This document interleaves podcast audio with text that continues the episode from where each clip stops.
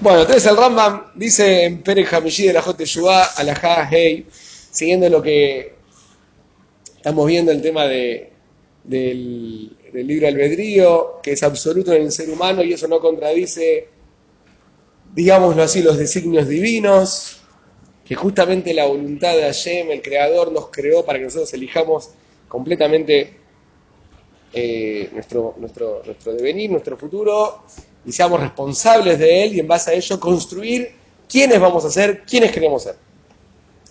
Dice acá el Ramam otra pregunta, llama a tomar el Baruj de A, Kolma Sheiye Kodem Sheiye. Nosotros, uno de los axiomas que pregonamos es que el Abacadosh Baruj es omnipotente, omnisciente, todopoderoso y sabe todo. Sabe todo. Ah, yo te hago antes, antes, que que sea. Sabe qué va a pasar antes que pase. ידע שזה צדיק, או רשע, או לא ידע. אם ידע שהוא יהיה צדיק, אי אפשר שלא יהיה צדיק. Pero bueno, si Hashem sabe todo, aparece un conflicto. ¿Sabe o no sabe? Por ejemplo, que una persona va a ser tzadik o raya, que va a hacer las cosas bien, las cosas mal. O no sabe. Sí vamos a decir que sabe con, ante, con antelación, que va a ser tzadik, va a hacer las cosas bien. Y el shelo y tzadik, no puede ser que no sea tzadik, porque ya sabe que va a ser tzadik. Entonces, si ya sabe lo que vas a elegir, no puedes elegir otra cosa, porque ya está, en cierta manera, escrito lo que vas a elegir. Neim tomar, tzadik, befshar, llegué raya, para el llegadá, damar al budió. Y si vas a decir, no, que Hashem sabe que vos vas a hacer, vas a ser tzadik, vas a hacer las cosas bien. Pero puede ser que hagas las cosas mal. Entonces no sabe, ¿sabe o no sabe? Una pregunta interesante. Bueno, la respuesta del Rambam es bastante polémica. De E, Shechubat, Shehelazo, Arukam, Eretz, Midao, Java, Mineyam. Sabe que la respuesta a esta pregunta es extensa como el planeta Tierra y, amplia como el mar. Y Karim Dorim, y cuántos fundamentos grandes, importantes, impresionantes y montañas, simbólicamente hablando, tremendas, dependen de este punto, de esta pregunta.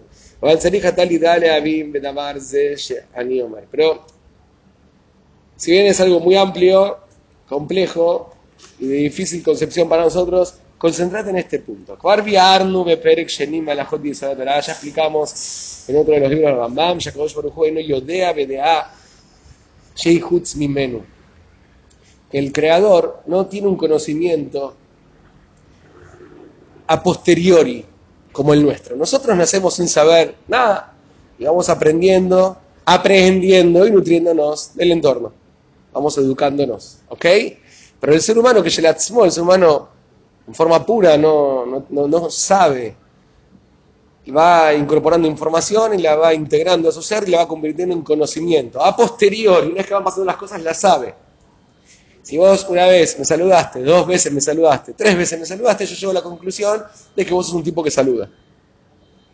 ¿Ok? Una vez que va pasando, pues ya apenas te veo, no sé. Tengo un prejuicio de vos, pero no sé, no, no sé quién, quién va a ser esta persona.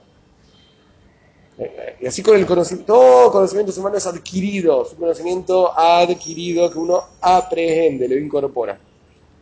Sin embargo, el creador, el creador no, no, no, no concibe un conocimiento a posteriori, Kifne Adam, como las personas, Adam Shnaim. Y acá el Rambam dice una forma bastante concreta que el ser humano y su conocimiento son dos entes independientes que confluyen en cierto aspecto.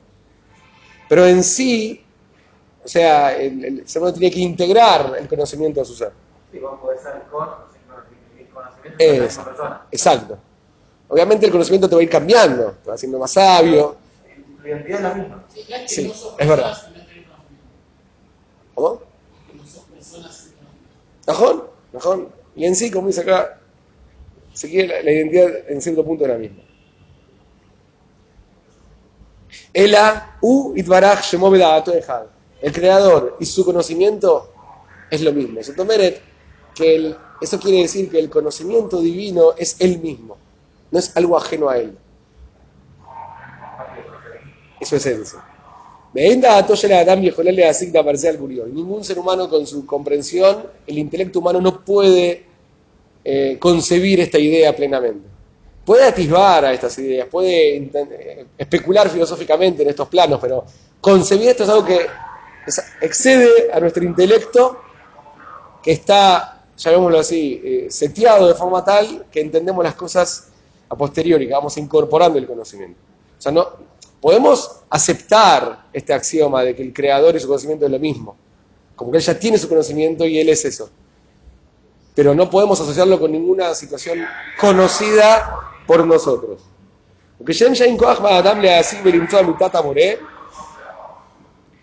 Y así como no hay, no está dentro de las capacidades del ser humano comprender la, la, la- esencia del creador, la existencia divina genuina tal cual es, Shenemar, como dice el paso, que no irá nada más no me puede ver el ser humano y vivir en vida. El ser humano en vida no puede comprenderlo a Yema, así dijo Moshe. Va a darle así no, tiene, no, no- estamos facultados para poder comprender el conocimiento del Creador. Y esto es lo que el Naví, el profeta, dice: mis pensamientos no son sus pensamientos. El Odarkejem de no sus caminos, mis caminos. Neum Hashem. Me que van Sheken, y siendo que es así,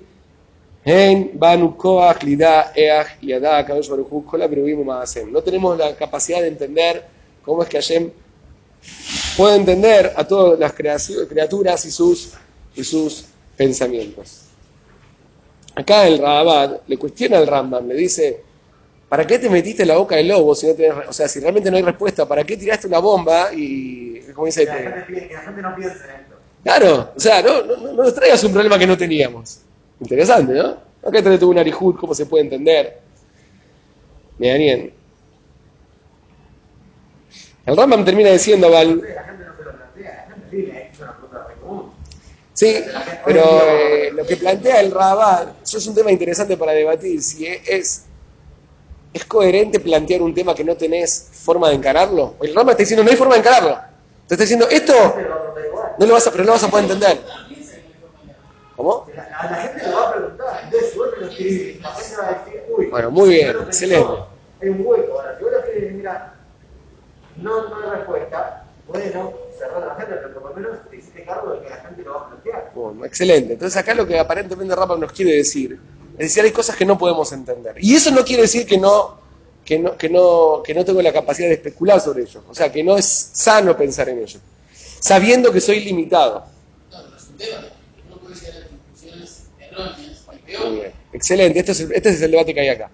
Entonces el Rambam me está planteando desde su punto de vista que hay cosas que el ser humano tiene que aceptar que no puede entender. Y eso no quita que es algo ajeno a mí. A ver, yo tengo un ejemplo un poco drástico y fuerte. ¿Alguien puede entender por qué pasó la Shoah? ¿Dónde estaba Yemen en la Shoah? O preguntas de ese estilo. ¿Que a- a- ¿Acaso ningún ser humano sensible no se cuestiona eso? Ahora, cuando uno tiene un, conocimiento más amplio, digámoslo así, de la conducta divina, de- del propósito de la creación y cómo Hashem se conduce, bueno, hay cosas que no, voy a entender por qué pasó en determinada instancia, determinada cuestión. Pero hay como un, hay, con el tiempo, hay un más muy bueno con todo el Ravelstein, con todo este, lo contó él, que hacía, hizo de guía de una pareja surviviente de la Shoah en Jerusalén. Personas mayores. Y estaban en el cóctel, y el Rab les habló del cóctel, de la Yejiná, yo qué sé qué, la trascendencia del pueblo judío, todos los milagros, todo etc. Y de repente el hombre le dice, Rabino, ¿dónde estuvo Dios en la Shoah? Sobreviviente de la Shoah, con el número tatuado. Entonces el, el respondió de una forma muy, muy sensible, dice que le agarró la mano y le dijo, créeme, no tengo respuesta para eso. No tengo respuesta para eso.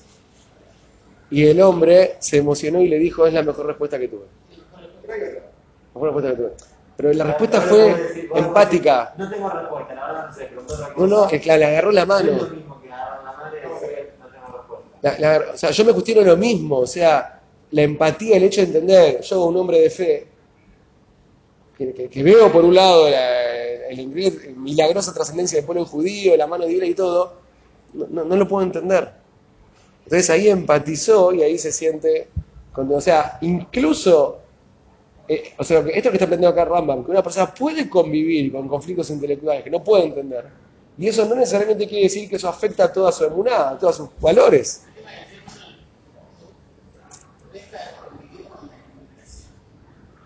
¿Sí? La pregunta es por qué. La pregunta es por qué. Fíjate en la relación de pareja, por ejemplo. No siempre te cierra absolutamente todo de la otra persona. Y eso atenta contra el, la, esencia de la relación. nosotros vivimos hoy en día en una posverdad en la cual eh, la gente quiere vivir sola, la tendencia de vivir sola, ¿por qué? Porque la convivencia justamente no es algo fácil. La convivencia no es fácil. Pero el punto es claro, si cualquier cosa en la convivencia que no, que no te vaya va a poner en tela de juicio toda la relación, evidentemente tu vínculo con la relación está en un foco diferente al que propone eh, una vida en pareja.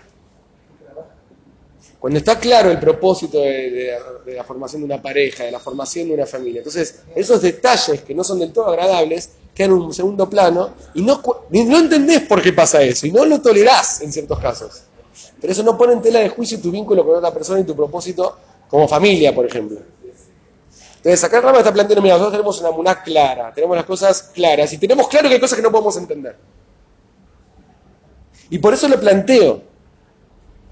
Pensá, filosofá, especulá, pero sabés que tenemos un límite. Y eso es parte de nuestra construcción como seres humanos pensantes.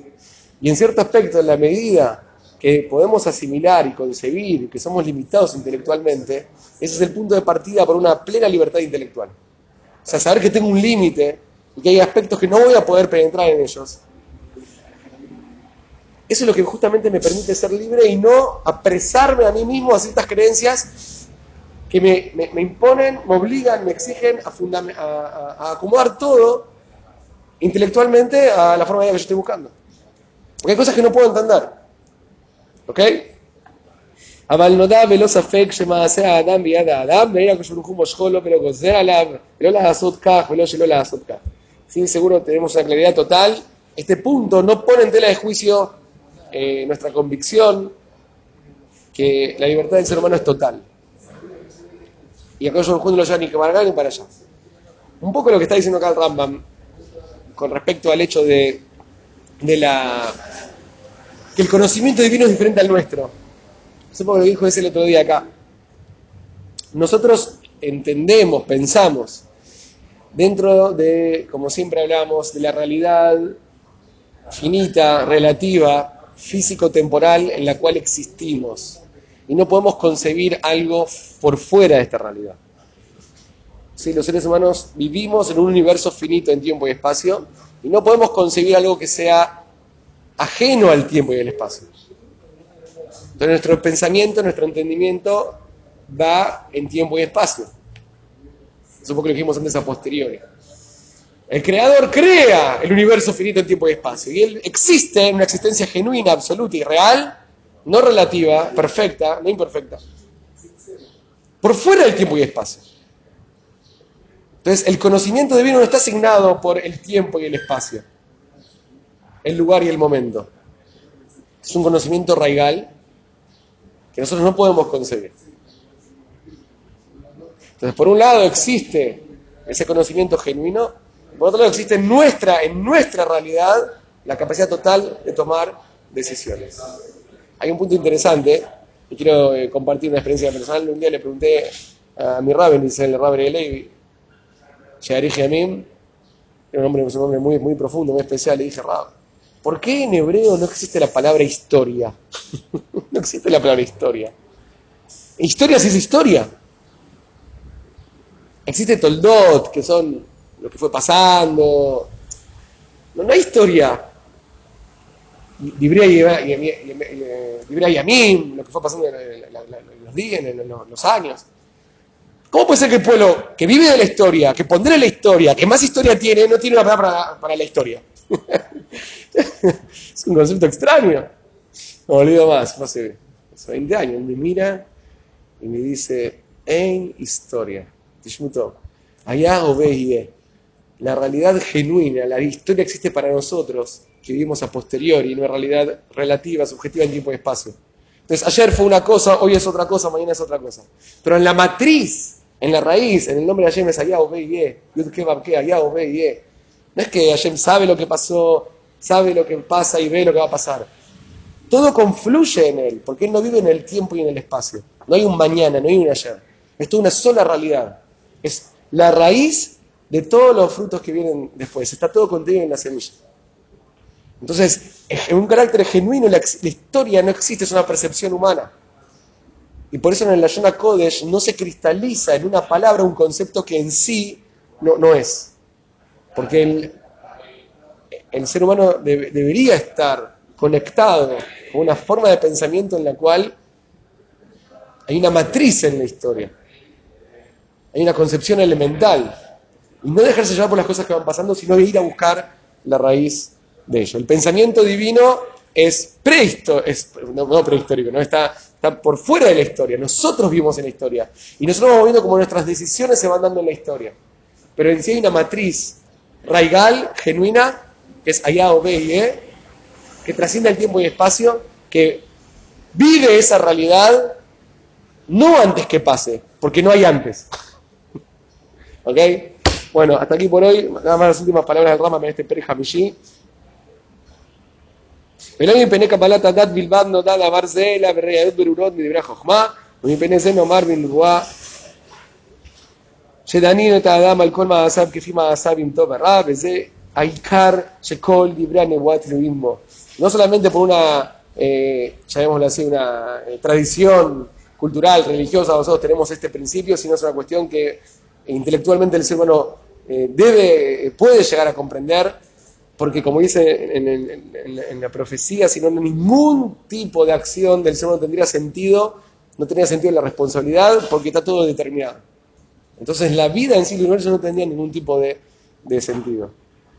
Por eso cada uno es responsable por sus acciones y cada uno va construyendo su propia realidad. Y este es el fundamento que toda, que toda la revelación de la Torá pende de él. Hasta aquí con el Pérez Capítulo.